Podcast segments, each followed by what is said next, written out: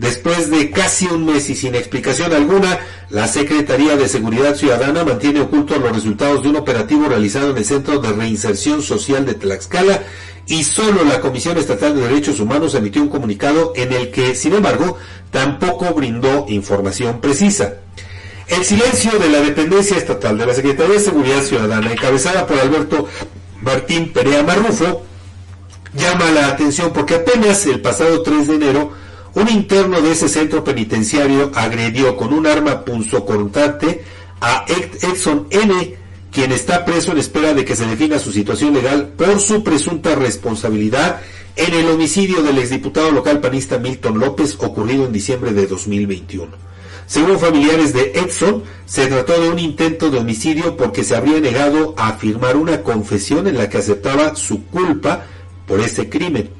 El ataque ocurrió después que en la noche del pasado 11 de diciembre en el Cerezo de Tlaxcala se realizara un operativo el cual tuvo como finalidad principal la identificación y confiscación de objetos y sustancias cuya posesión está prohibida dentro del establecimiento penitenciario con el objetivo de preservar la integridad física y psicológica de las personas privadas de su libertad de acuerdo con un comunicado de la Comisión Estatal de Derechos Humanos. Pero fíjese, hacen el operativo y después de este, un operativo en el que tenían que haber incautado todos estos elementos, alguien ataca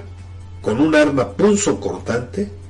a uno de sus compañeros reos. En declaraciones atribuidas a la ombudsperson Jacqueline Ordóñez Fer, este tipo de operativos se efectúan a petición de la propia Secretaría de Seguridad Ciudadana en línea con las políticas de prevención y seguridad interna del centro y forma parte del compromiso continuo de este organismo autónomo con la protección y promoción de los derechos humanos en todas las instalaciones penitenciarias del Estado. Sin que la Secretaría de Seguridad Ciudadana informara nada de los resultados que arrojó ese operativo, la Comisión Estatal de Derechos Humanos se limitó a señalar que se puso especial atención en las áreas comunes y dormitorios, lugares de reunión habitual de las personas privadas de su libertad, para asegurar el bienestar y la seguridad tanto de los internos como del personal penitenciario. La presidenta de la Comisión Estatal de Derechos Humanos confirmó que tras la observación y seguimiento detallado no se registraron violaciones a los derechos humanos de los presos durante dicho operativo y los resultados y detalles específicos serán proporcionados por la Secretaría de Seguridad Ciudadana. Y, por otro lado, de acuerdo con un comunicado de ese organismo, el director del Cerezo de Tlaxcala, Juan Antonio Martínez Guerrero, el delegado de la policía de, eh, de la policía de tránsito, José Enrique Zárate Rives, y el jefe de custodia penitenciaria del Cerezo, Leoncio Mejía Nopal, dirigieron el operativo asegurando en todo momento la transparencia y la adecuada ejecución de los protocolos establecidos. Pues,